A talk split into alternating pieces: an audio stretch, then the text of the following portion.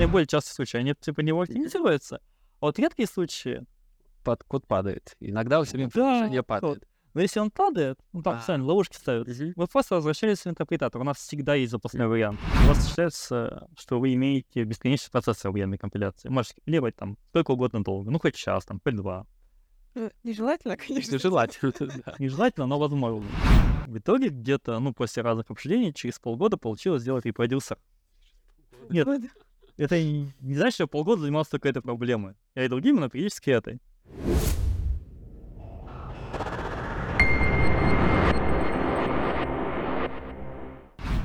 Всем привет! С вами подкаст про системное и низкоуровневое программирование битовые маски и его ведущие Антон Афанасьев.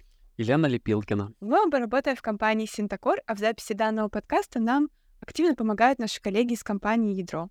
И в этот раз а, мы хотим опять сорвать маску в хорошем смысле этого слова с человека, а, который работает, как и все наши гости, над инструментами, которыми вы часто пользуетесь. А, к нам сегодня пришел Владимир Кемпик. А, Владимир а, работал до этого в компании Oracle и в компании Azul, а сейчас работает в Синтакор. И, судя по названию компании, я думаю, большинство уже догадались, что сегодня речь пойдет о GVM. Владимир, здравствуйте, спасибо, что пришли. Всем привет. Привет, Владимир. Да, спасибо, что пришел. А, насколько мы знаем, у тебя большой опыт в качестве ЖВМ а, инженера. Ты работал в джетами, ра- в рантайме немного поработал. Вот. И поэтому сегодня мы тебя вокруг этих тем будем а, расспрашивать, задавать вопросы. А, Ну, а возможно, в какие-то компоненты отдельно мы углубимся попозже. Давай начнем с твоего опыта.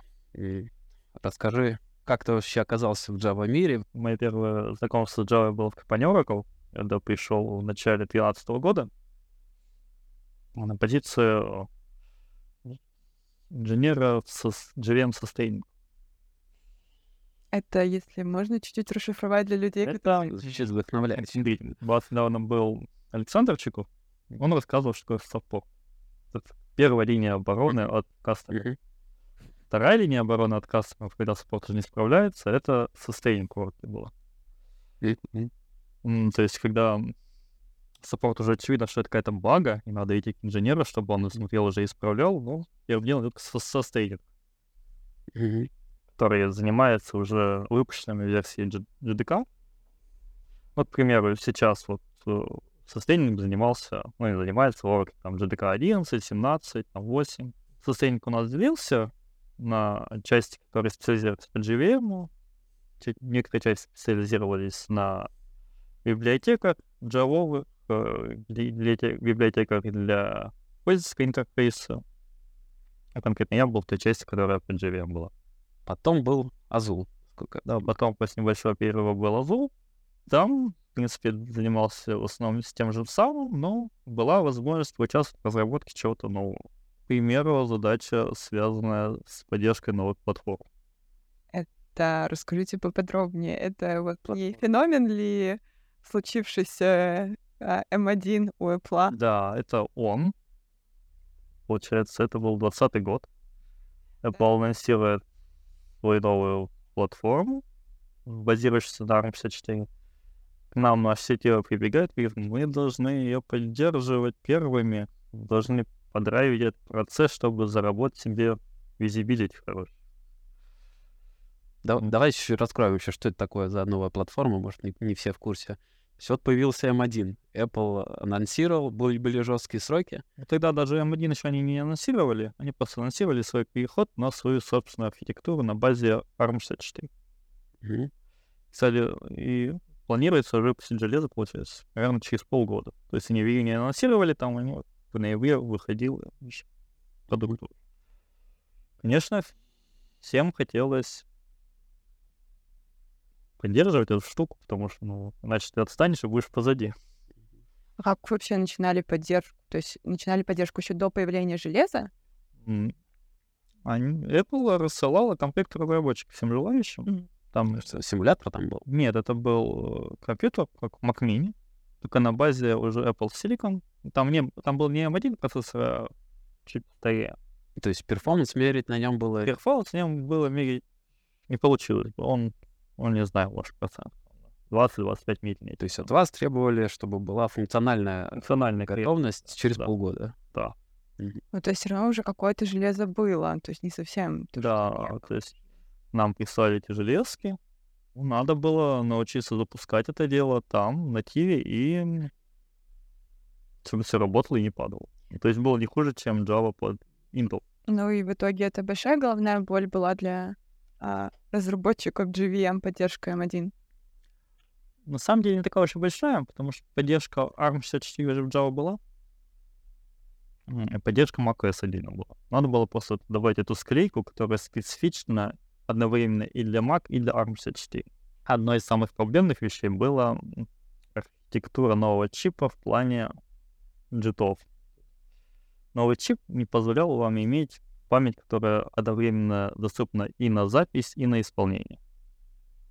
То есть либо чтение и запись, либо чтение. Это не ограничение чипа или армовское ограничение? Это ограничение конкретно Apple чипа.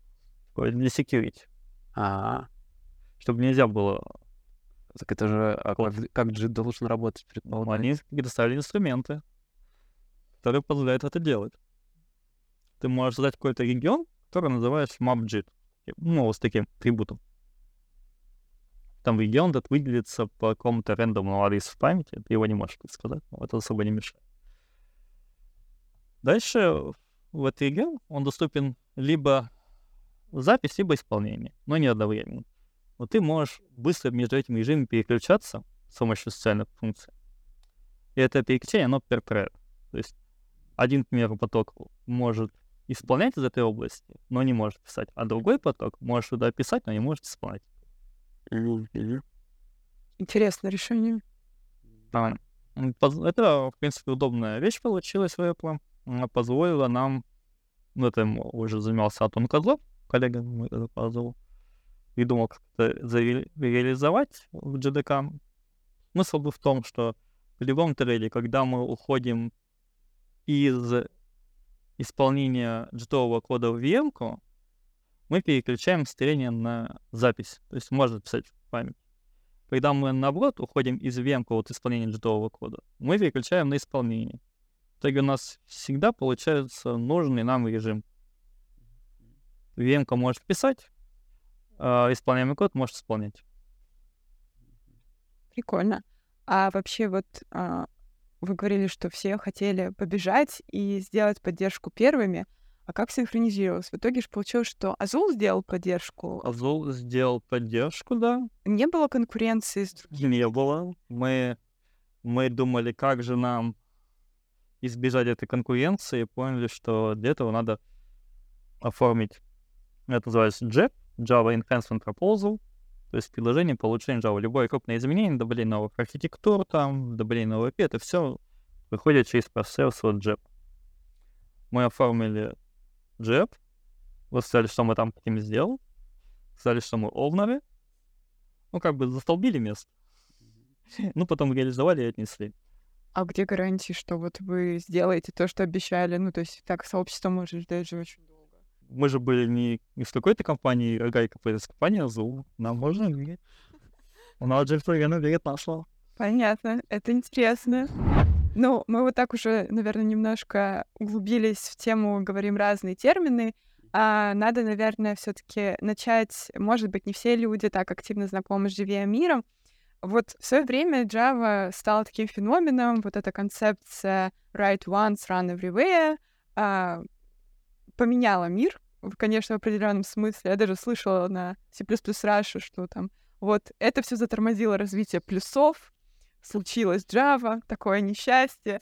Вот. Ну, в этом мире очень много терминов. JDK, JVM, Hotspot и все остальное. Можете вот так быстренько на пальцах э, объяснить э, всем э, отличия этих терминов? Есть проект, лежит на GitHub, называется OpenJDK.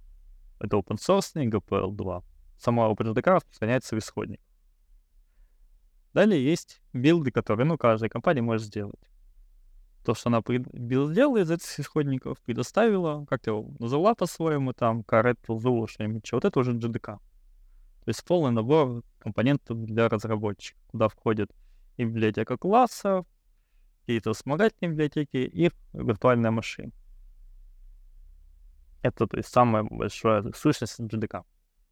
Из нее можно выделить сущность поменьше, JRE, это Java Runtime Environment, которая предназначена, по сути, только для запуска приложений, не для разработки. Меньшая сущность — это виртуальная машина, которая непосредственно ваш байткод каким-то образом запускает, каким-либо, неважно, исполняет. Это называется, сущность называется Java виртуальная машина, JVM. А уже конкретная реализация JVM имеет свое название. Есть hotspot, это реализация, которая находится в OpenJDK. Есть сейчас OpenG9. Это реализация от IBM, она тоже лежит в open source. Были еще раньше другие, был, к примеру, JRock, виртуальная машина. Тоже своя венка, библиотека классов шла, шла от OpenJDK. Есть сейчас такая интересная виртуальная машина Excelsior. Она, она в рантайме не компилирует, не джит, она все тебе заранее компилирует. А тебе из исходников Java делают готовое Java приложение, готовый исполняемый файл. То есть виртуальные машины могут быть разные. Этот write once, run every, everywhere, такой интересный принцип, но из него есть разные следствия, которые не все даже думают. К примеру, его можно переосмыслить таким образом, вот мой предыдущий CTO так любил об этом говорить. Смысл Java в том, что вы сейчас пишете приложение под процессоры, которые появятся в будущем. Вы сейчас можете приложение написать, отладить, собрать, оно будет работать, но в будущем оно может работать на процессорах, которые только выйдут там лет через 10, у них будут свои фичи, оно их будет использовать. Вот просто для примера бенчмарк uh, Stack JVM 2008 года. Вышел, очевидно, в 2008 году. Про RIF 5 тогда даже еще не думали. Даже в помине не было. А между тем, 14 лет спустя, ну уже 15, этот тест прекрасно работает на на виртуальной машине. Да, но здесь надо уточнить, что мы все там знаем спеки плюсовые, сишные и плюсовые, да, и они каждый раз перекомпилируются. А речь здесь идет о бенчмарке, который уже... Который был скомпилирован. Это давно, уже 15 лет назад, и он тогда не, даже слова по RISC такого не было, а между тем на текущий момент он прекрасно работает на mm-hmm. И да, в будущем может прекрасно работать на каком-нибудь новом процессе. Это на самом деле подмена понятий, у нас компиляция-то все равно происходит, да, какая-то часть. Вот, но половина компиляции. Такой есть миф, а, что Java очень медленная. И вот э, если ты хочешь производительный код, пиши нативно. Хотя при этом, ну, как бы мы все знаем, что уже и в автомобильной промышленности уже вовсю на бортовых компьютерах используется Java. И, и как бы это вот получается все таки миф? Да, Java когда-то была медленной. Это было давно и неправда. Сейчас она достаточно быстро. Она позволяет достичь производительности кода не хуже, чем нативный. Но плюс при этом программисту не надо думать о выделении памяти. Еще миф с медленностью мог быть связан с сборщиком мусора, которые когда-то давно останавливали все ваши приложения и там почищали мусор, да. На текущий момент у вас есть выбор, вы можете использовать, в зависимости от ваших потребностей, либо сборщики мусора, которые действительно останавливают, делают вам паузы там по несколько секунд, возможно, даже когда большие объемы кучи. Либо у вас есть выбор, у вас есть сборщики мусора, которые вам делают чуть ли не субмиллисекундные паузы всего лишь. Которые, ну, в общем, паузы достаточно маленькие, чтобы вы их не замечали. Поэтому как бы тормоза ушли. А еще есть какие-нибудь мифы? Мифы про большое потребление памяти.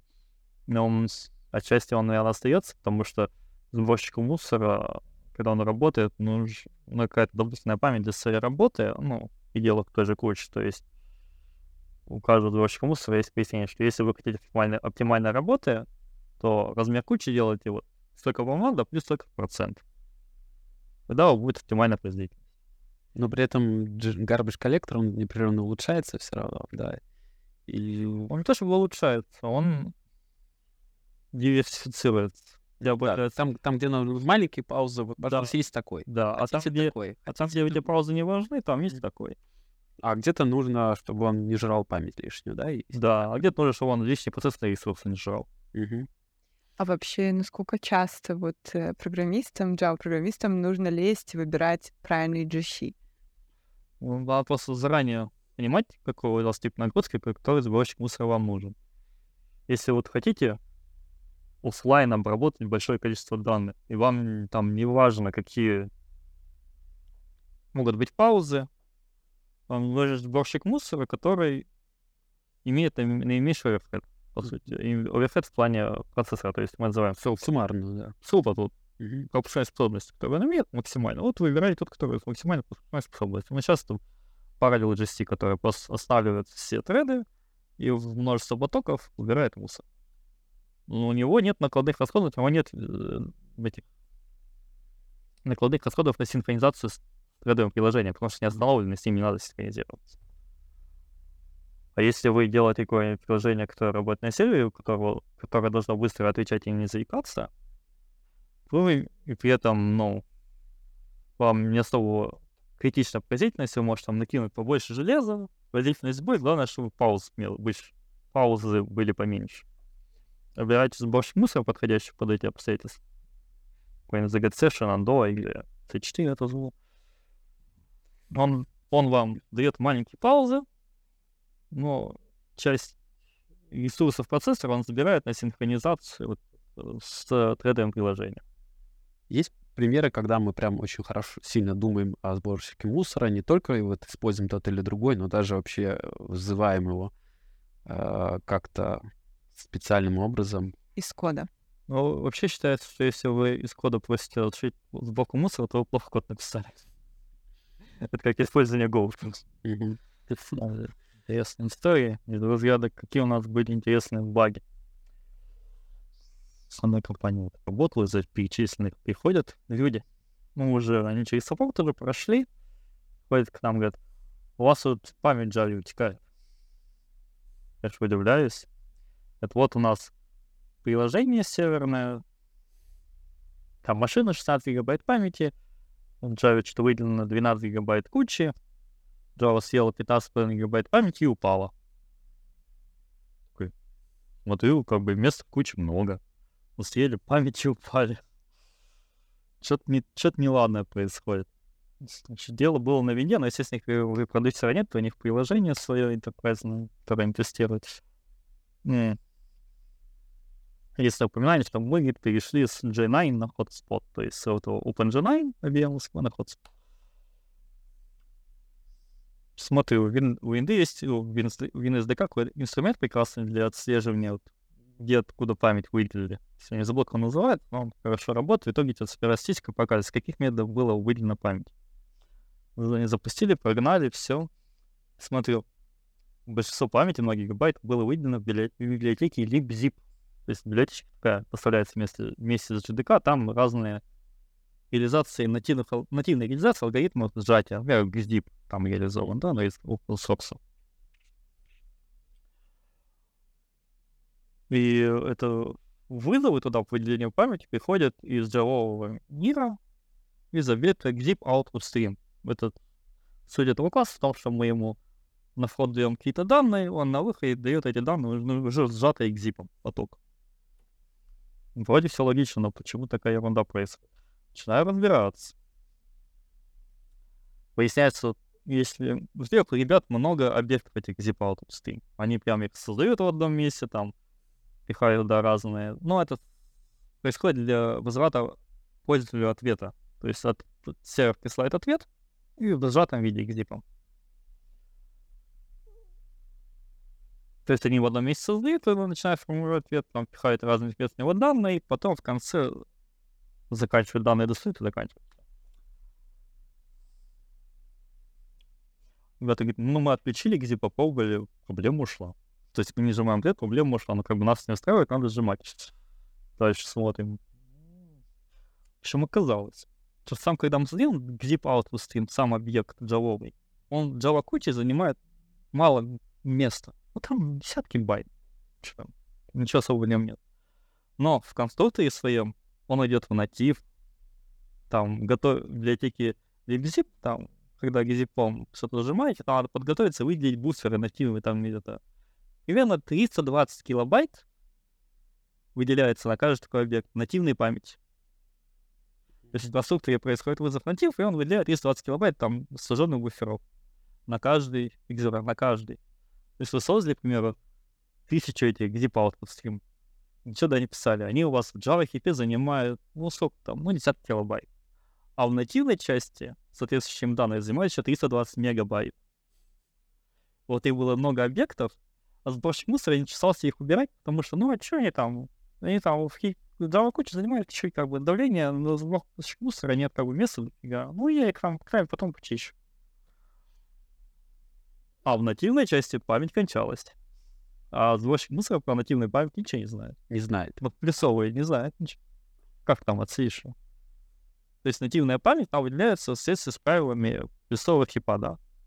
Ну, вы знаете, как выделяется. А Java куча так выделяется, но вы там сборщик мусора работает. Это отдельный регион памяти. По этому поводу в спецификации сильно написано, вы не делайте долгоживущих объектов, как только закончили, выз- вызывайте там close или finalize, такое, типа. Дайте знать, что вы закончили.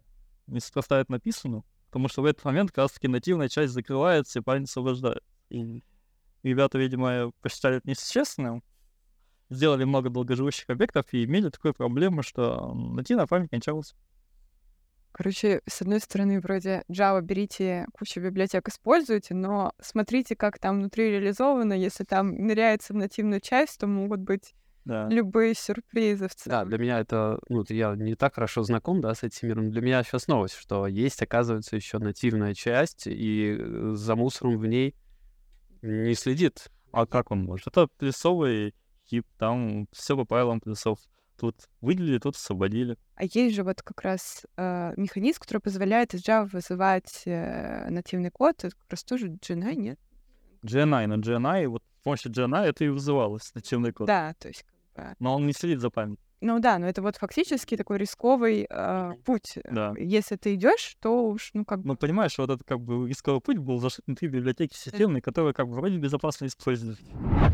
Проскользнула такая мысль, что э, джавовские приложения по скорости, благодаря вот многолетним усилиям, да, разработки виртуальных машин, а, сравнялись с нативными приложениями. Вот м, тут верится с трудом, пока мы какие-то, наверное, звездочки не поставим, и как сноски, да, потому что, ну как, нам все равно же нужно компилировать. Во- Во-первых, вообще расскажи сначала, может, вообще про байт-код, про и что мы с ним делаем, вот, а потом как, как вообще достигается то, о чем ты Есть говоришь. какой-то разработчик, он написал какой-то код на Java и скомпилировал его. У него получился класс файл. Класс файл содержит в себе описание конкретного класса, поля, все, и код для каждого метода, но в виде байт-кода. То есть байт-код такое достаточно высокоуровневое промышленное представление. Можно, если очень сильно упростить, но по сути ваш исходный код перевели в какой-то бинарный вид. Там почти не делается никаких оптимизаций. Задача, ну, просто вот иметь такой, а не привязанный ни к какой платформе код, который уже в дальнейшем виртуальная машина может либо проинтерпретировать, либо перевести в нативный код. Вот это первая стадия, программист сделал. А дальше уже головная боль виртуальной машины, как этот код запустить оптимально. Ну, то есть вот э, для людей, которые там чуть-чуть писали на Java, то есть вот это э, делает Java. Да, этого делает Василий Java. А, вот. А, ну вот, наверное, большинство людей с ним и сталкиваются, когда вот... э, А дальше они даже, может быть, ну, там, студенты, когда ты только начинаешь, ты даже не знаешь, что там на самом деле еще не один компилятор. Вот давайте поговорим про эти Да. компиляторы, которые прячутся. Ну, первым там прячется интерпретатор, но он непростой. Это шаблонный интерпретатор. Он на каждый ваш кодик из байткода, ну, на каждую инструкцию байткода, заранее сгенерировал какой-то ассемблерный код, который ее исполняет. Потом, ну, для выполнения байткода просто быстро переключается между этими кусочками. И такой интерпретатор получается в 3-4 раза быстрее, чем обычный там большой свич на плюсах но он платформа зависим. Каждую платформу надо снова делать. Вот уже, уже у нас есть быстрый интерпретатор. Сейчас, а подождите, он уже подготовлен ассемблер, а как он аллоцирует регистры там? Код на Java Wavecoде, там же нет регистра. Ну, это, ну, стековый, да, ну, стековый. Да, вот эти кусочки-то в них надо вставить. регистр. это уже его проблем. То есть это не, со- Не не совсем. совсем интерпретатор даже получается. Ну, он получается, да, он такой, можно сказать, его микроджит. То есть Ну. где есть регистровая локация, Он, понимаешь, он не делает тебе код, он тебе делает элементы, между которыми можно переключаться и исполнять. Мгм. Ну, то есть, представь себе, у тебя у- есть на каждой на каждый элемент байткод, на каждую инструкцию есть выделен четко в памяти, есть конкретное место, где реализована эта инструкция. Каким-то там 15-20 инструкций машинного кода. Да, но без регистра лока- локации, как э, Лена правильно заметила, никак, потому что две, две эти инструкции могут пересекаться по регистрам. Где не могут они пересекаться, нет регистра. там, типа, уже заранее зашиты регистры, Там- и как бы а- они занимают какое-то количество, типа, вот там есть инструкции, там уже прошиты регистры, и просто исходно надо положить данные в правильные регистры. Нет, и- и инструкции, ко- тьфу, регистры в этих инструкциях не прошиты, там ты им выдал какой-то регистр, вот использует она его регенерация кода, его, ну, какой-то набор регистров, она будет его использовать. А, ну, то есть там просто, грубо говоря, есть э, требование, что этот кусок кода, ему нужно три регистра или там Да, четыре да, да. регистра, и вы отдаете ему. Какие-то есть у рантайме же какие-то регистры кажд- ему дают. Каждая команда это вы- выглядит как вызов, получается, как кол. Да? Да, да. Да, очень не быстро получается. Ну, быстрее, чем на плюсах делать. Что именно на плюсах? Нет, мы тут не согласны. быстрее, чем делать интерпретатор. Интерпретатор на плюсах. Нет, ну понятно, можно... Если сравнивать с чем-то очень плохим, да, по скорости, конечно, мы тут выиграем. Хорошо, ладно, дальше еще какие Дальше, раньше было два варианта. Был, э, сначала появился серверный вариант, компилятор C2. Он все еще умеет делать разные оптимизации, он может использовать профиль, который собрался в интерпретаторе, да, и на основе этого профиля делать оптимизации. Но у него есть как бы такой минус, он весьма тяжеловесный, он ест ресурс, когда компилирует, и в целом и в целом прогрев получается долгий. Но это подходило хорошо для серверного применения, где приложение запустилось, там налили тестовый трафик в него, профиль собрался, приложение скомпилировалось, вышли вот на оптимальный режим производительности, он называется steady state, на полочку эту, и дальше он несколько дней работает. Для сервера хорошо.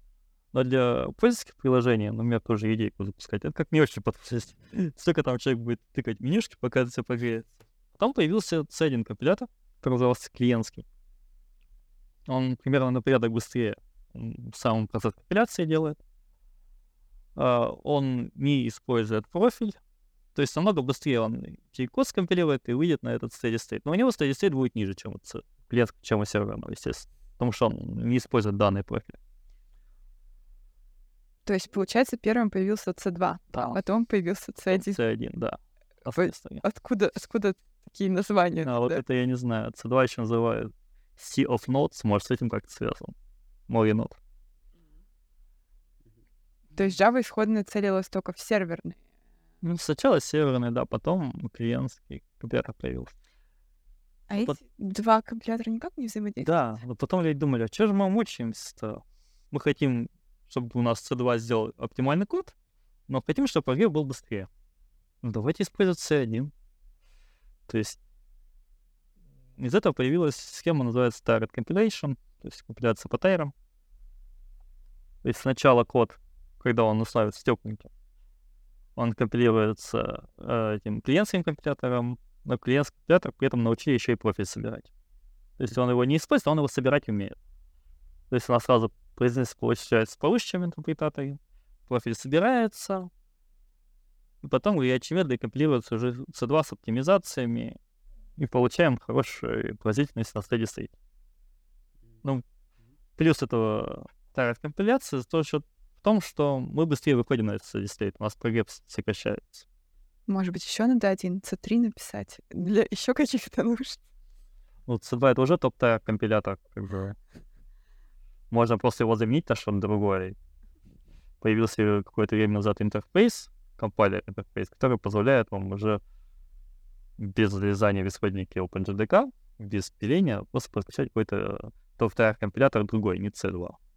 То есть в целом ведутся разработки другого компилятора. Да, потому что ну, C2 это уже такое, скажем так, Legacy, ему уже 24 года, Древнее зло. Да, просто разбираться в том, как оно работает, Оно хорошее, но разбираться сложно, как оно работает. А если разбираться сложно, то и улучшение делать не просто. А C1 сколько лет? Два, что. 20? Они все, все древние.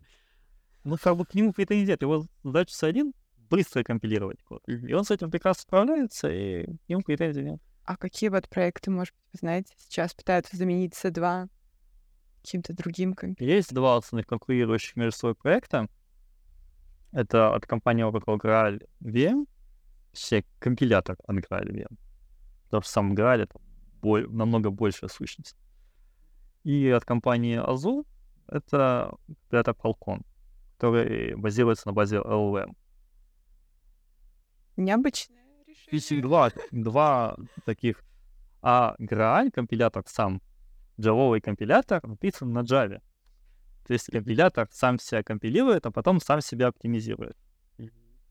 Ну, бутстрапный компилятор. Да, Нормально. нормально. То, что лучше всего знаем, то и это заодно и проверяем. Да. Ну вот они сейчас между собой неплохо конкурируют. Оба показывают себя лучше, чем C2, ну вот на Steady State. Но при этом, к примеру, Falcon, ну, можно просто скачать с сайта Azure, у них есть бесплатная версия попробовать. Он ест больше ресурсов во время прогрева. И процессорных, и память. Потому что он как дает тебе лучший код, а за это берет большую цену. Azure решил проблем решил бороться с этой проблемой тем, что они этот джет вынесли в облако. У вас есть в облаке отдельный сервер, который джетирует, который там джетирует и кешировать может, и использовать существующий результат. У вас есть клиенты, которые к ним подключаются, это вот там он мощный, он может это быстро сделать, берут от него результаты, и вот эта проблема с том, что клиент начинает больше есть ресурсов на LLM, она уходит. Там на клиентах LLM нет, он вынесен в облако. А про оптимизацию расскажу. Вообще все оптимизации можно поделить на два вида. Те, которые у вас сохраняют корректность кода, да? Ну, вот как вот у вас статический компилятор, все оптимизации должны сохранять корректность кода в любых случаях. Вот такие оптимизации. И те оптимизации, которые не сохраняют корректность кода в определенных ситуациях. Серьезно? Они, они оптимизируются под какие-то угловые случаи, которые наиболее часты, да? Не угловые случаи, а вот наиболее частые случаи, они типа не оптимизируются. А вот редкие случаи, Под код падает. Иногда у себя Да, не падает. Но если он падает, ну так, А. специально ловушки ставят, Мгм. вы просто возвращаетесь в интерпретатор. У нас всегда есть запасной вариант. И за счет этого запасного варианта, что у нас есть, можно делать эти героические операции Интересное решение. и делать намного больше, чем можете делать вы с компьютером. Это прикольно. В целом, Подожди, а то есть должен, должен быть какой-то откат оптимизации? Да, должен откат. Это называется деоптимизация. Когда мы в специальные точки, есть сейфпоинты, в этих точках мы знаем состояние э, нашей правильной машины. Из этих точек можно стек развернуть обратно и перейти, продолжить исполнение в интерпретатор. И это не проблема. И обычно это сильно э, реже, Это дорого, но это дорого, но сильно э, Это очень да, редко, да. и мат ожидания, скажем так, общее будет э, все получается хорошо. поприятнее. Окей. Ну вот, те оптимизации, которые сохраняют... Вот C1, он не умеет делать героические. Потому что они- у него нет профиля, да? Хотя, может, что умеет, но профили он, не использует профиль. Он делает... собирает профиль, да. Да, он его собирает, он его не использует. Ну, какие-то простые оптимизации, там, заинлайнить. а, Кстати, про инлайнить очень поговорим. Там развернуть циклы, какие-то еще оптимизации, ну, простые. Но вот инлайнинг — это очень момент, за счет которого можем много выиграть. А за счет того, что у нас на момент старта виртуальной машины весь наш исходный код всего и приложение библиотек доступен в байткоде, мы можем легко инлайнить из любого места в любое. Мы можем заинлайнить код из библиотеки в наше приложение. Мы можем заинлайнить код из нашего приложения в библиотеку. Мы можем заинлайнить код между библиотеками. Статических компьютеров вы такого делать не можете, в принципе. У вас же библиотека там бинарный ключ. Так, а в C2? А в C2, помимо этого, он, ну, он имеет профиль, он знает, что там происходит. Примеру, у него есть такая штука, как анализ иерархии класса. То есть он в каком-то месте, к примеру, знает, какой туда зачастую класс приходит. За счет этого может вызовы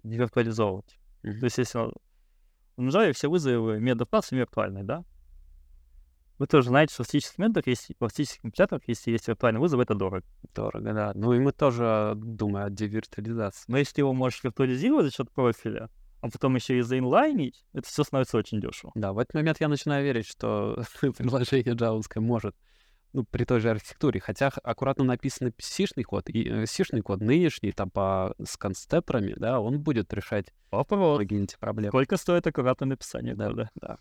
Вот, по-моему, ребята из Azul недавно объявляли на каком-то видео, что они померили, и вот за счет этих оптимизаций по девиртуализации инлайнингу, э, они это вот окупают примерно половину. То есть вот C2 дает какой-то выигрыш за счет э, профиля, за счет профиля, вот за счет своей сущности над C1, да? И половина этого выигрыша за счет вот не над C1, а над статическим кодом. В общем, половина выигрыша за счет инлайнинга и девиртуализации. То есть, э, Оптимизация, да. Это почти закон Паретта, да? 20 на 8. Да, Почти 80. Еще интересные вещи он может делать счет профиля, называется Dead Code Elimination. То есть устранять те пути кода, к которым мы не заходим. Вот у нас есть какой-то большой control flow graph функции, да? Но мы пособирали профиль, знаем, что мы всегда идем там, ну, один, там, два пути. А если мы, да, никогда не заходим. Он их даже компилировать не будет, он просто там поставит ловушки, он типа, ну, если мы сюда попали, то деоптимизация. Ну, это не совсем dead code э, elimination. То есть мы все-таки предполагаем, что мы туда заходим. Это э, на, на нашем языке статическая компиляция это dead code elimination это другое. Мы точно знаем, что сюда не заходим и не... А тут мы можем предполагать. У нас, у нас есть инструмент, за счет которого можем предполагать. Удалять еще больше. Если мы, туда, ну, вдруг куда попадем когда-нибудь, мы деоптимизируемся, исполним, но вероятность этого мала. Ну, за счет у нас код получается меньше, мы компилируем меньше, мы быстрее компилируем, и мы в том кэше меньше нагружаем, меньше Мгм. запихиваем. И еще такая интересная оптимизация escape analysis. Когда мы смотрим какой-то метод, метод, да, в нем создается какой-то объект, и мы смотрим, выходит ли этот объект за пределы этого нашего метода. Утекает ли он куда-нибудь там в другие функции или, или нет. Если он чисто локален для нашей функции, и он никуда не вытекает, его можно не выделять в JavaScript. То есть все, обычно все объекты выделяются в JavaScript, куча. Но если объект локален, он никуда не вытекает, его можно выделить прямо на стеке здесь. И тогда мы снижаем нагру- нагрузку на сборщик мусора, да. потому что с объект сам удалится, когда метод закончится. Э, с- Мы снижаем сам нагрузку на сборщик мусора. Плюс дальше мы можем этот объект декомпозировать. Ну, к примеру, этот объект был там класс с двумя элементами, там, x, y, там, даблы, да, элемент. У них там есть геттеры, сеттеры. Это все можно декомпозировать, просто сделать прямую запись вот этого в x, вот y, которая вообще выделена на стеке. Тоже все это виртуализация. да. Это тоже то, что в GT только позволить можно себе. Ну, escape анализ, он же, кстати, бывает еще локальный, а бывает глобальный. То есть вот, м, больше про локальные речи. да, да, ну то есть просто там еще еще есть куда оп- оптимизировать по-хорошему. Да, ну, как обычно, всякая оптимизация — это плюс выигрыш в производительности кода, но проигрыш на времени. Тут А вот, вот расскажи про это. То есть вот у нас появляется э, проблема, как вот выбрать компромисс да, между скоростью компиляции и выполнения. То есть ну, поскольку мы это, это и то, и другое складываем, ну, по крайней мере, до прогрева, да, до, ну, на, на разных стадиях еще по-разному это делаем. Вот. То как это выбирается? Во-первых, там компилятор, даже тоже C2, когда писался, вот изначально был рассчитан на скорость своей работы. То есть там все, все решения э, делались исходя из того, что этот код должен быстро отрабатывать. C2-шный код. Да, C2. Ну и C1 тоже, он как бы еще быстрее работает. Вот- Вот первая вещь. Во-вторых, ну, у вас появляется, ну, компромисс, куда от него деться. То есть вам на каждом старте приложения надо снова компилировать. Но у вас нет как на статических компиляторах, у вас считается, что вы имеете бесконечный процесс военной компиляции. Можете компилировать там сколько угодно долго, ну хоть час, там, хоть два. Ну, Нежелательно, конечно. Желательно, да. Нежелательно, но возможно. Да, Можно, да. Ничто не запрещает. Да, и PGO использовать там. ну, есть, Да, у у нас такой роскоши нет. Надо делать быстро. Поэтому, ну, какой-то есть trade-off. Ты такая часть оптимизации применяешь, не все возможно. И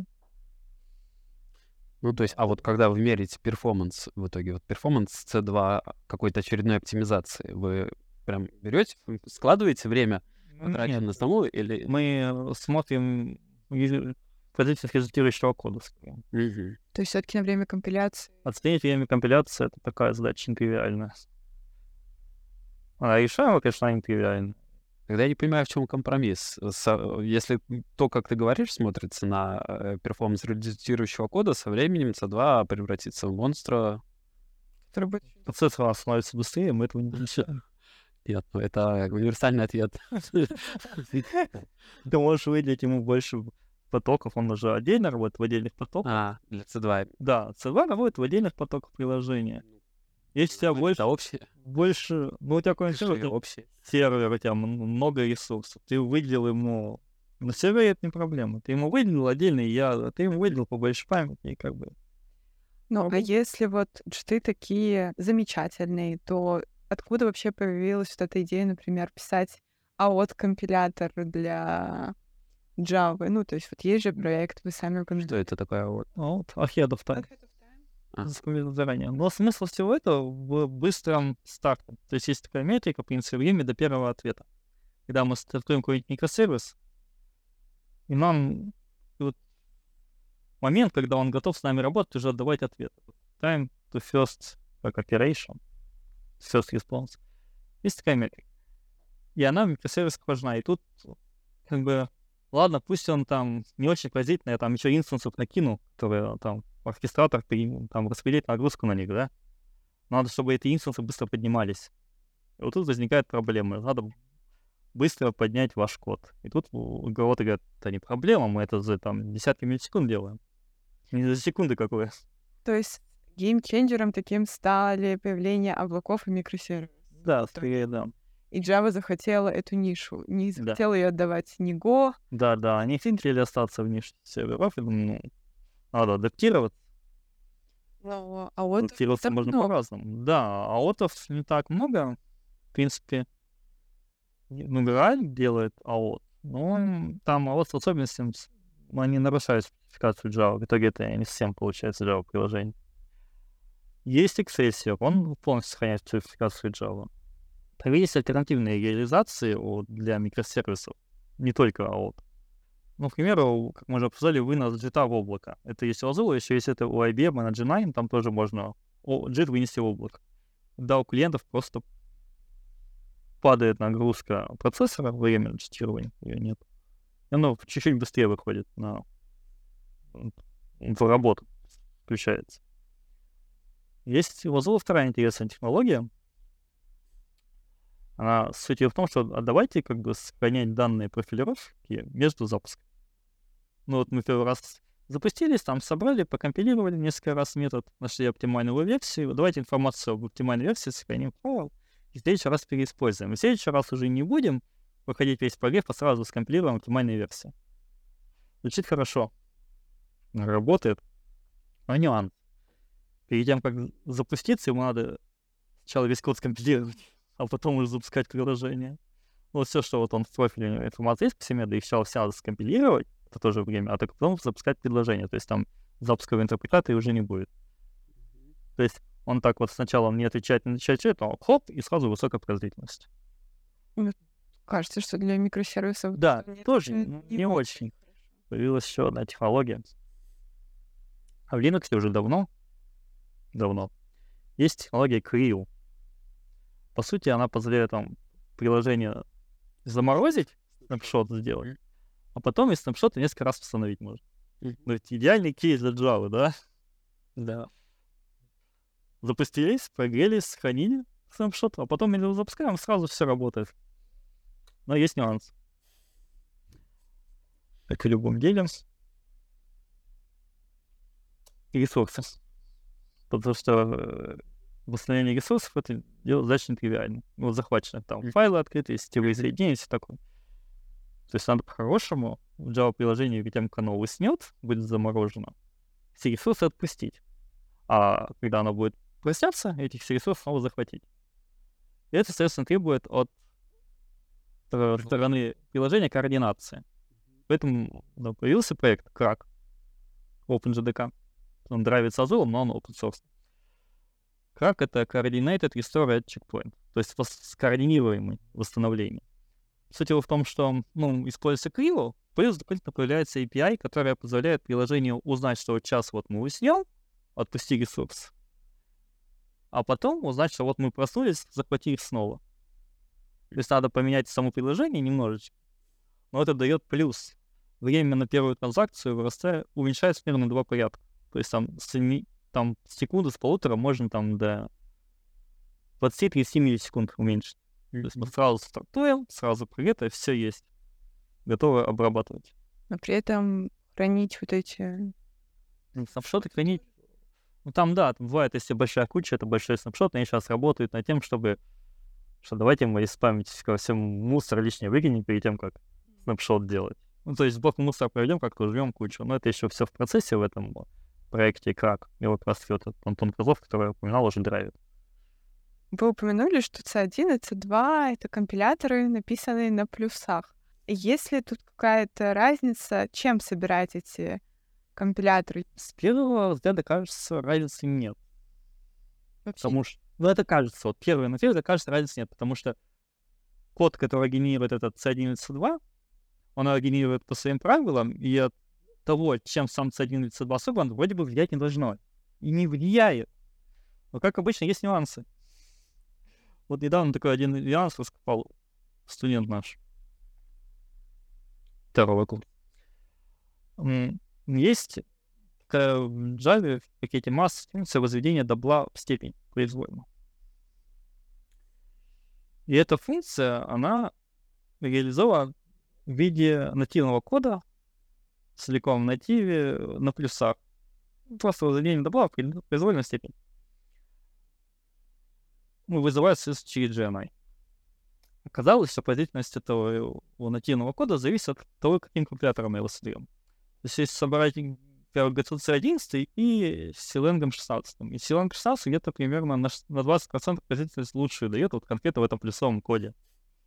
И у тебя из вот этого производительность функции это, возведения добла в степень произвольную растет. Вводит Java функция, а производительность зависит от нативного компилятора. Это другая история по разнице между GCC и Slang. Описываю начальную ситуацию. И ходит, работает эта компания, приходит кастомер и жалуется. У нас а, это разработчики, которые сидят на маках, переехали с Java 8 на Java 11, и них наше приложение, когда они его запускают с дебаггером, все жутко тормозит. То есть у нас не, торм, не тормозит, у нас на JDK 11, на сервере и на Linux все прекрасно. У разработчиков, у которых Linux при переходе с 8 на 11, все прекрасно, ничего не тормозит. И только у разработчиков, у которых Mac, при переходе с Java 8 на Java 11, при подключении дебаггера, там агентом, все начинает жутко тормозить. Никаких исходников мы не дадим, никаких примеров не дадим, и продюсеров не дадим, вот только вам Dumps, типа так. Детективная история, как обычно. Да, там все такие. А многих не бывает. Ты начинаешь думать, блин, а что такое смотришь, вроде... Ну, как понятно, что что-то не так пошло с 8 на 11, только на Маке. Отличие в том, что Mac собирает Силенгом, Linux, LVM, ну или GCC. В основном GCC. И даже и продюсера нет. Долго мы с ними варианты, что там, удаленные сессии тыкались, посмотрели. Первое, что нашли, что при переходе с сборщика мусора с G1 на Parallel GC как бы становится лучше сильно. А G1 часть работы делает конкурентно с потоками, то есть там дополнительная нагрузка синхронизации, барьер синхронизации. У Parallel GC такой проблемы нет. Как было, ладно, интересно информация. Дальше нашли, что их приложение кидает много экзепшенов, там в пике до несколько тысяч экзепшенов в секунду джавовых. Их все надо обрабатывать. Вот такие вводные данные. Видишь, думаешь, что же такое может быть? В итоге где-то, ну, после разных обсуждений, через полгода получилось сделать репродюсер. Кидались тоже экзепшены, а в экзепшенах делалось thread get stack trace. Ну, получение stack trace. Но вот эта вот штука, когда вызываем get stack trace, часто вот воспроизводила это поведение действительно становилось медленно на GTK 11 на Mac. Ну, как бы хорошо, а что с этим делать, это тоже непонятно. А на Linux все нормально, что LLM, что GCC, проблемы нет. Первая идея была попробовать JVM-ку собрать GCC на Mac. А это уже не поддерживал опция, пришлось кучу патчей наложить, но получилось. Собиралась только libjvm, всякие библиотеки там не собрались уже GCC, но libjvm собралась. Я ее подкладываю в остальной build, который собран LLVM, все прекрасно, баги нет. То есть конкретно проблема в libjvm, когда мы ее собираем с Clang ом на маке, только JDK 11. Стал понятен примерный образ проблемы. А почему до сих пор непонятно, как бы. Но мы просто стали поставлять специальный build JDK, где только виртуальная машина Hotspot, только она была собрана GCC, все остальное было собрано Ну, Clang ом. нас, как компиляторщиков, такой ответ не устраивает. Да. Но и Каплин это устраивал, и все работало прекрасно. Это было не на продакшене, это было, это был разработчик, который разрабатывал. Есть репродюсер, все есть, почему бы на Да. не закрутить? Еще спустя несколько месяцев, абсолютно случайно, там разбирая какой-то патч, я нашел. А, это же очень похоже на мою проблему. Я же теперь знаю, в чем дело. Оказалось, короче, когда-то JDK 8 переводили с GCC на LLM для Mac. И в тестах на Unsafe, там, которые там с байтом манипулирует память, была какой-то баг, что там компилятор оптимизировал, что поведение стало некорректным в Unsafe. Конкретно файл unsafe.kpp, в котором эти функции реализованы. Это конкретно этот файл, только на Mac и при сборке с добавили опцию оптимизации минус O0. На JDK 8 все починилось, никаких посадок произнес не было, было все хорошо. Потом перешли JDK 8 там через 9, через 10 на 11, да, этот файл серьезно поменялся, там код, а workaround остался. Как бы, ну, работает, ведь корректно, все. Но оказалось, что этот workaround теперь вызывал тормоза при вызове функции getStackTrace, которая как раз в этот unsafe КПП ходила, что вызывала. И вот она, вот это workaround, когда это был workaround, а теперь это стало проблемой. И оказалось, что workaround больше нужен, убираем O0, как бы баги старой нет, все работает прекрасно.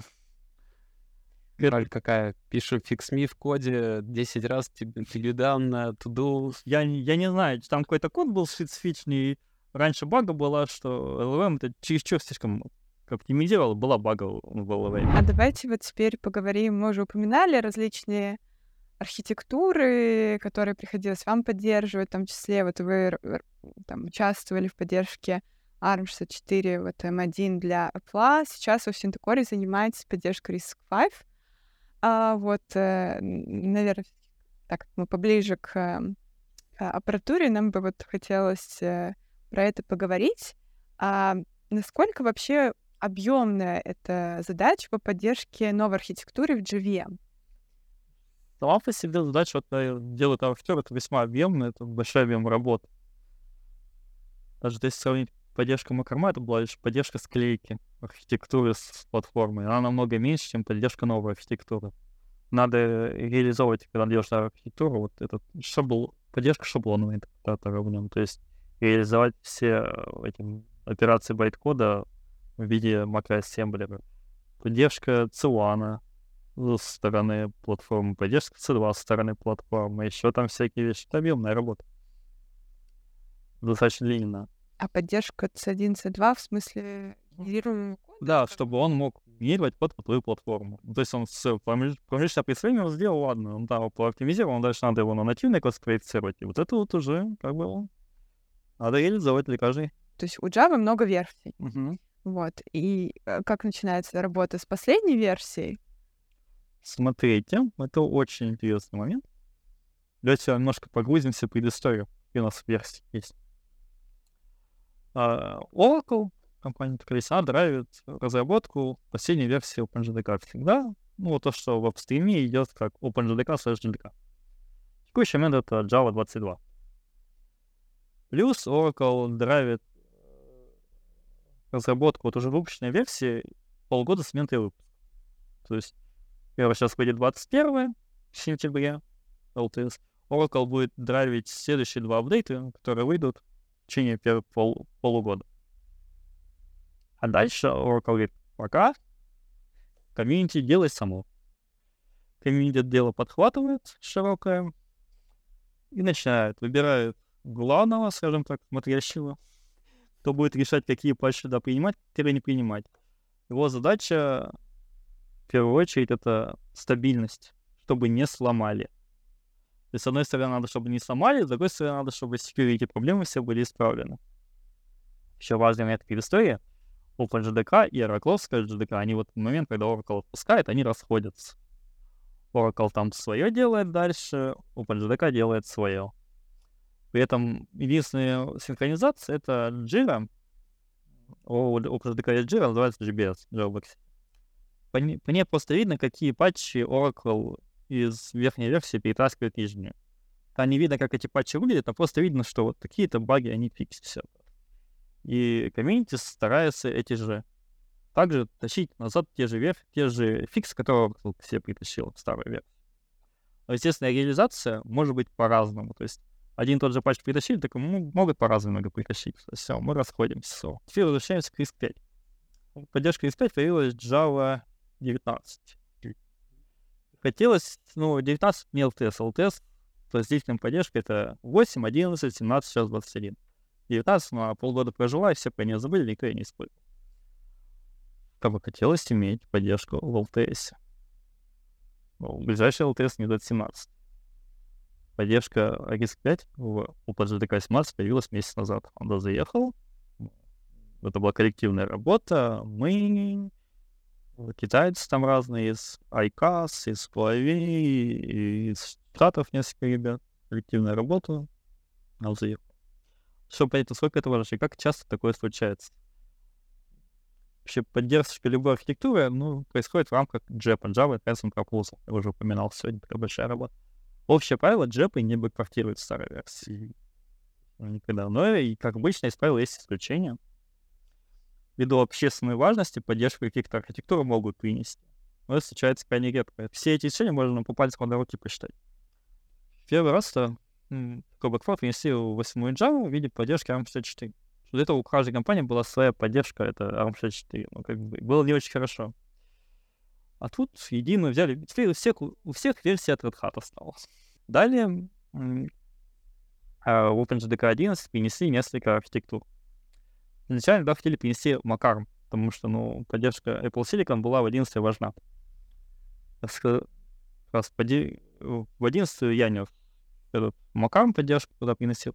Говорю, ребят, хорошо, но у нас есть зависимость, мы зависим от порта Winar.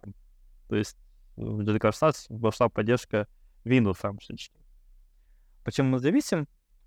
И, у, и на Винде, и на Маке в случае армов регистр R18, который как бы объявлен как служебный, он запрещен к использованию. А на Linux это просто обычный General Purpose, General Purpose регистр. То есть сначала в рамках вот этого порта на WinARM появилось исключение этого регистра x18, General Purpose регистров отовсюду, там C1, C2, чтобы не использовался. Ну, мы на этом механизме зависели, и нам он нужен был перед тем, ребята, я, конечно, принесу, но у меня вот такой пререквест есть. Винар. Хорошо, давайте там, ребята из Microsoft, чешитесь, приносите его сюда. О, они его принесли, тоже обрадовались, что их место приняли. После этого... То есть уже случай был такой. После этого я принес сюда Макары. После этого ребята из Billsoft, наша компания, посмотрели, ну, а мы что, дураки, что ли? Давайте как бы присоединяться к общему банкету есть такая штука Alpine Linux. Знаете? Часто используется в контейнерах. Там стоит библиотека Muscle. Угу. И в OpenJDK появилась поддержка библиотеки Muscle, где-то тоже 15 или 16 версий, примерно там, не помню. И они говорят, давайте в 11 принесем, это тоже в контейнерах важно. Говорят, ну хорошо. И вот, ну там не сильно большие изменения, там просто поддержка библиотеки. Одной цель. Это четвертый его случай. И пятый — это перенесение поддержки из 5 в OpenJDK 17. Вот чтобы вы понимали, насколько это важно. Одной руки хватило, да. Мы там в еду гигантов. А если вот возвращаться к Risk 5, а, вообще вот вниз внесли поддержку в 17-ю Java. Круто. То есть получается уже поддержка Risk 5 рабочая JVM. можно брать и писать Java-приложение? Можно брать, в принципе, оно не падает, но, В принципе. но если у вас стабильное железо, оно не падает. Ну, вот железо бывает разное. Железо бывает разные. Есть всякие ядра C910, которые от большого количества сигналов SIGSEC, SIGIL, там SIGBUS уходят в. Хм, Как бы нюанс. У вас не Java упала, плата упала. В общем и целом, состояние порта под RISC-5, оно, можно писать простыми словами, это молодой порт, и все проблемы присущи молодому порту.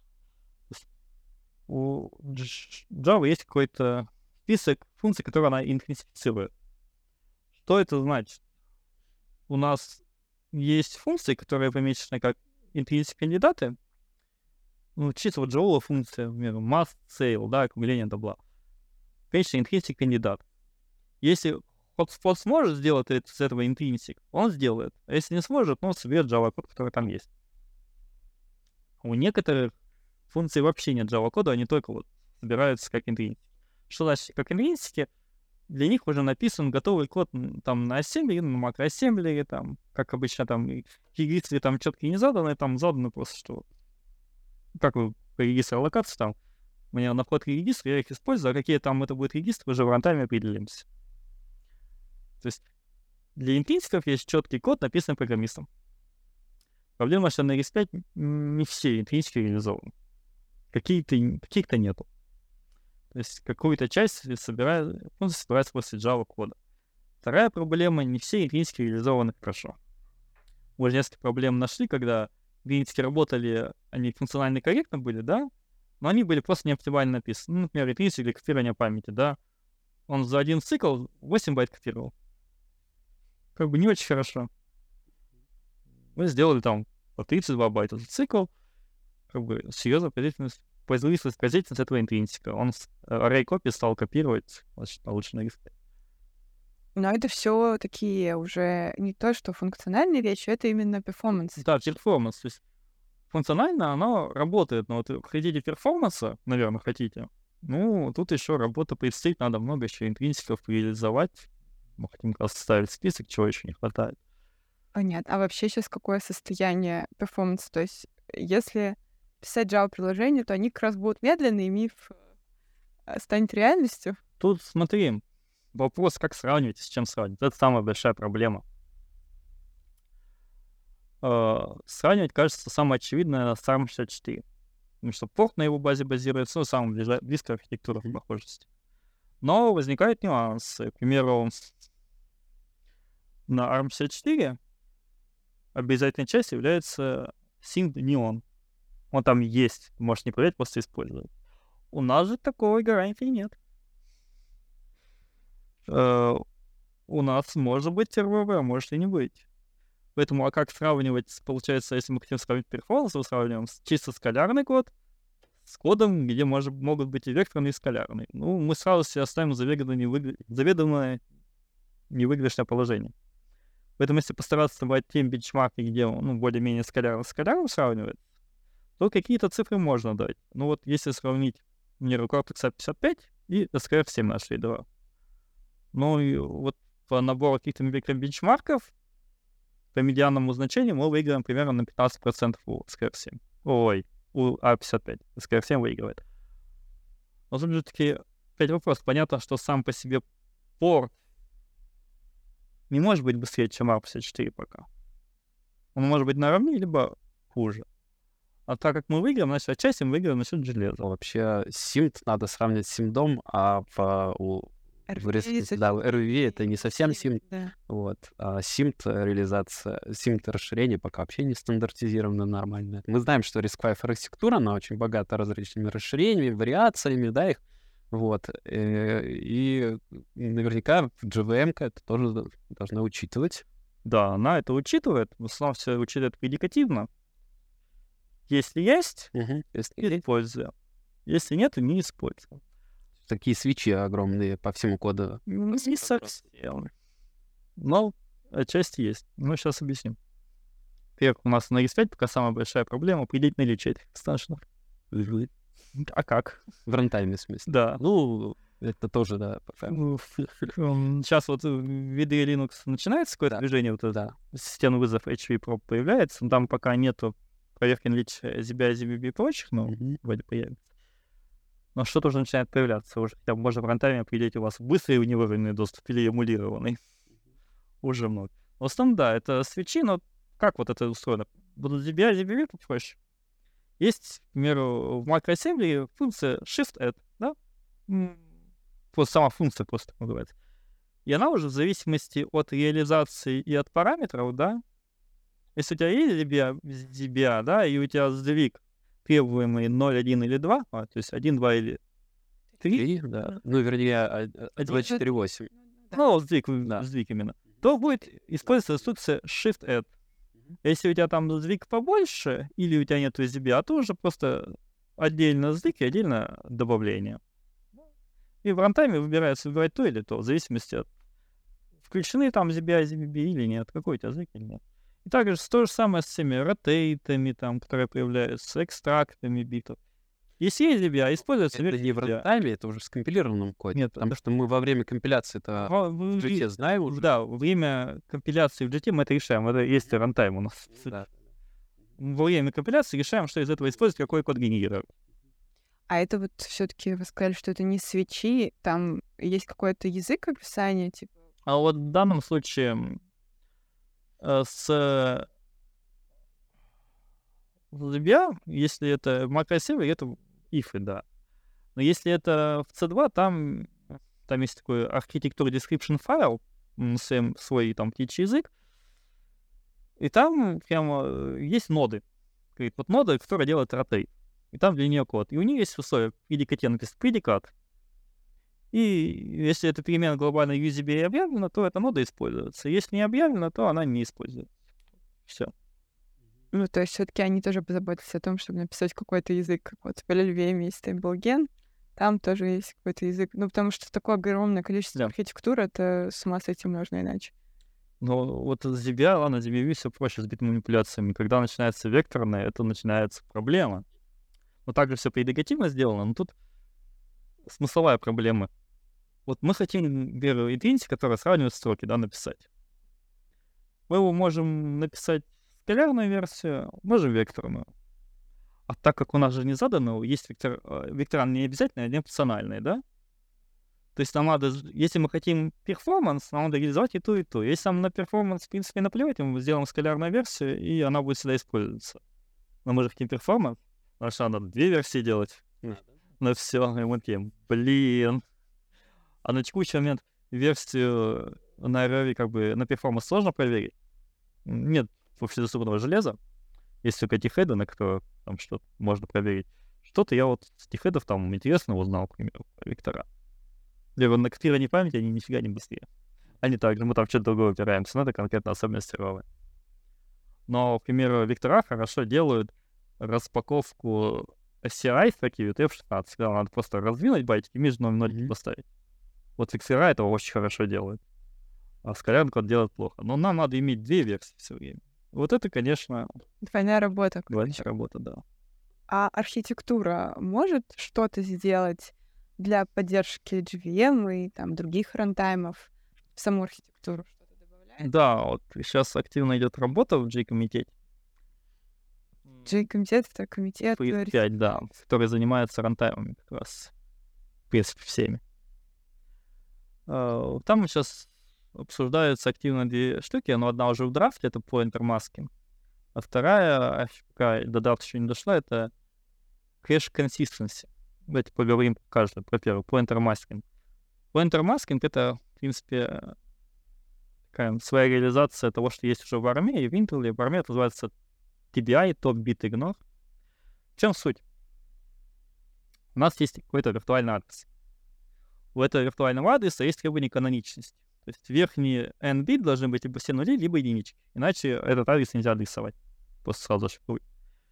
Суть этого расширения говорит, а давайте вот некоторые битики, там сколько-то бит в этом адресе, будут отступать от требования каноничности. Мы туда поместим какую-то служебную информацию, но само наше ядро, вот имеется в виду аппаратное, будет эти битики игнорить, когда будет делать адресацию.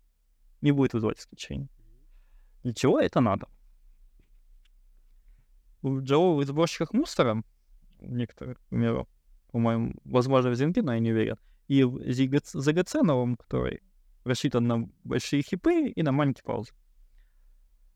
В этом сборщике мусора стали использовать, помещать стали служебные биты в адрес. Сам вот я есть ищу битный адрес, да, и какие-то верхние биты стали использовать как служебные для помещения информации в объекте.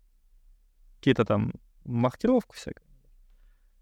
На текущий момент, чтобы получить универсальную реализацию, которая работает везде, делают мультимаппинг страниц. То есть эти вот биты верхние, которые служебные, они идут до каноничных бит, которые должны быть одинаковые до них.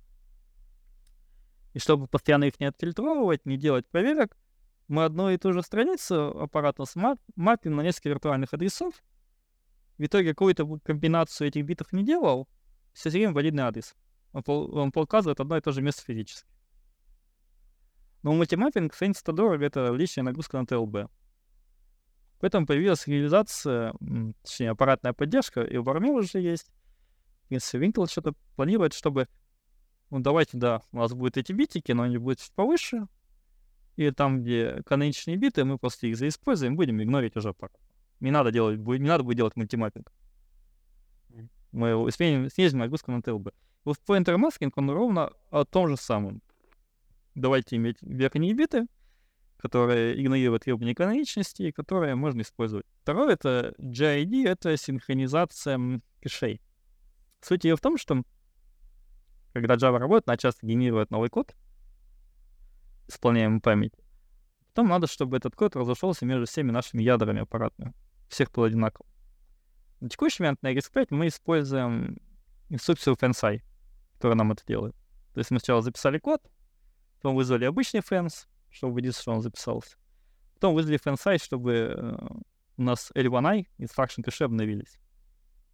Но этот FANSI вызывается не напрямую, нам же надо вызвать на всех наших аппаратных ядрах на хард. Он вызывается через вызов ядра. Ядро потом формирует маску тех м, аппаратных ядер, которые задействованы в твоем приложении. Вы же по маске дальше шлет в загрузчик события типа вызови на этих ядрах fence i. Этот загрузчик эти все ядра останавливает, говорит, вызови вот этот код, и потом продолжает. То есть дорого. Такая сильная цепочка. Но это все на прогреве только используется. Uh, новый ZGID говорит, так давайте мы этот FenSci сам по себе, ну, разобьем на множество операций, там 5 или 6 по очереди. Ну, в принципе, там логические операции. А потом будем вызывать свой набор на каждом ве. То есть ядро, которое производит код новый, оно должно все до стадии вызвать.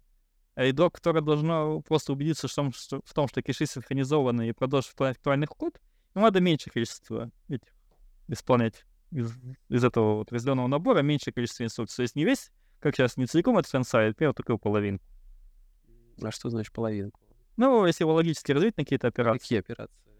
Нам нужно просто флашнуть или там, deny. Не флаш, там сначала на управляющей медве убедиться, что оно отослало вот этот, что этот код ушел куда надо. В нижние киши. Ну, мы сначала записали, он в L1D, да? Что он ушел в нижние киши. Потом убедиться, что он нашему же который записал, что он попал в наши L1I киши. А другим ядам только надо убедиться, что они эти забрали новую информацию в, в L1I. Им не надо свои L1D сбрасывать вниз. Mm-hmm. То есть управляющее ядро, которое сделало изменение, оно из L1D в L2, потом в L1I, а все остальные только из L2 в L1I. Mm-hmm. То есть меньше операций надо делать. Там еще несколько операций есть. То есть это добавление новых инструкций. Это добавление новых инструкций, нового механизма, но который в теории должен быть дешевле, чем FNCI. Mm-hmm. Его можно использовать уже, по-моему, будет на чисто на программном уровне, не вмешиваясь вот в эту вот схему через вызов ядра, через сискол, через дальше вызов загрузчик. Еще на этом сэкономим. То есть это в user space сами инструкции? Да. У процессора же есть не только архитектура, но и микроархитектура, как бы для конкретной реализации. И вот э, а влияют ли какие-то микроархитектурные особенности еще на поддержку А, GVM? насколько я знаю, Вот спот пока не умеет оптимизировать под конкретные микроархитектуры. То есть он просто делает код под архитектуру, а потом живи с этим как хочешь. Ну, то есть повезет, не повезет. Какая-то вот просто общая такая. Не так много, наверное, сейчас микроархитектур. На, на Intel это было не важно. В принципе, было всего две мер... Там итерации разные, но после две архитектуры. От Intel это ну, просто с разными итерациями. И там особо это учитывать не надо было.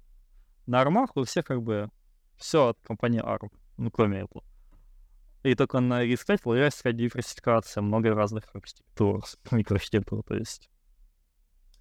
Ну, а с теми же не, а, невыровненными доступами. Да, с невыровненным доступом, вот, да, оптимизация, но там везде сейчас тоже под ифами есть в разных местах, в разных энергетиках. Если есть невыровненный доступ, то делаем так, если нет, делаем так.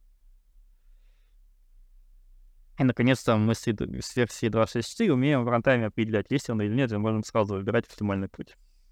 А не получается из-за этого конфликтов а, между разработчиками из разных компаний, которые производят разные микроархитектуры RISC-V? То есть одним, получается, выгоден вот такой код, а другим выгоден другой код. Да, поэтому, когда вот делаем какое-то исправление, да, GDK, улучшение интринсика, смотрим, как это улучшается вот на текущих доступных архитектурах, есть от Hi5 и 74, там нету невыровненного доступа, он эмулируется. И THEAD C910, там есть плюс аппаратный невыровненный доступ. И смотрим и там, и там, чтобы ну, в одном случае стало лучше, а в другом случае просто не стало хуже. А если где-то в одном случае стало хуже, то, скорее всего, это не примут. Да, скорее всего, ну, как бы я, ну, чё, уже не надо. Ну, у нас, благо, есть варианты просто ветвить и в разных условиях делать, если есть невыровненный доступ, делаем код, который хорошо работает на невыровненном доступе. С ним использует его быстрее. А если его нет, то как бы исхитряемся, делаем выровненно и тоже быстро. Но тут же очень большой, получается, пласт работы, связанный с сообществом, что это нужно все принести, заапстримить. Насколько вообще сложная работа, э, связанная с апстримом в GVM мире, насколько активно там принимаются, как сложно проходить эти ревью. С самого начала неподготовленному человеку кажется, что сложность. Но если пройти вот первый страх, потом уже как-то, ну, ты уже привык, тебе это не кажется сложным. Но Конечно. суть в том, что ты сделал какое-то изменение, да? Тебе, во-первых, надо доказать, что оно того стоит, оно улучшает что-то. Доказать вот прям. Показать результаты, которые другие люди могут воспроизвести. Например, результаты микробенчейна вот на такой плате, на такой-то, вот они все. Вот такие микробенчики, такие платы вы можете повторить. Во-вторых, надо убедиться, что ничего не сломал. Все там большое количество регрессион тестов, там больше десятка тысяч, которые надо бы прогнать. То есть я вот это прогнал, вот у меня ничего не сломалось, я молодец. А гоняется локально? Нету никаких? Гонять там только на плате. Не, а на плате? То есть у них нет фермы? Там есть э, в OpenJDK используется GitHub Actions, но там только э, тесты гоняются на x86 все четыре. То есть он, там есть кросс-сборка под разные платформы, это как санти-чек, что он собирается, не сама сбор. А прогон части тестов, части только небольшой, наиболее критичный, только на x86. Но это удобно, ты хотя бы видишь, что ты не сломал на x86. Uh, да, а вот на x5 локально все погоняй. Просто... Откуда у них плата под x5? На GitHub. Ну, вот, по-моему, того же LLVM у них есть какая-то ферма, я там не знаю про Risk 5, но... Ну, да, да. армы там армы точно там есть. точно есть. Power.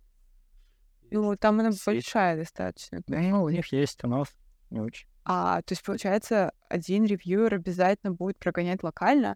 То есть в ревьюеру надо Нет, найти ревьюер, человека с... Ревьюер не будет ничего погонять, а ты должен погонять.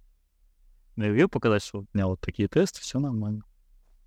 А потом уже ревьюер тебя на слово, в принципе, поверит, потому что если что, потом будешь то, что сломал, сам будешь исправлять. Спасибо большое за то, что да, пришли, за то, что погрузили нас в этот мир э, GVM. А, конечно, GVM — это очень важная часть. Ни одна архитектура, если она хочет быть используемой активно в разных сферах, не может работать и жить без э, GVM. А, это очень важная часть и для RISC-V, ну и для других архитектур, как мы поговорили. Понятно, что мы сегодня пробежались вот по всем темам а, достаточно так верхнеуровнево, затронули а, их немножко. Может быть, в дальнейшем мы о них говорим еще а, более детально по отдельным а, сферам. А, GVM, а, поговорим с другими спикерами.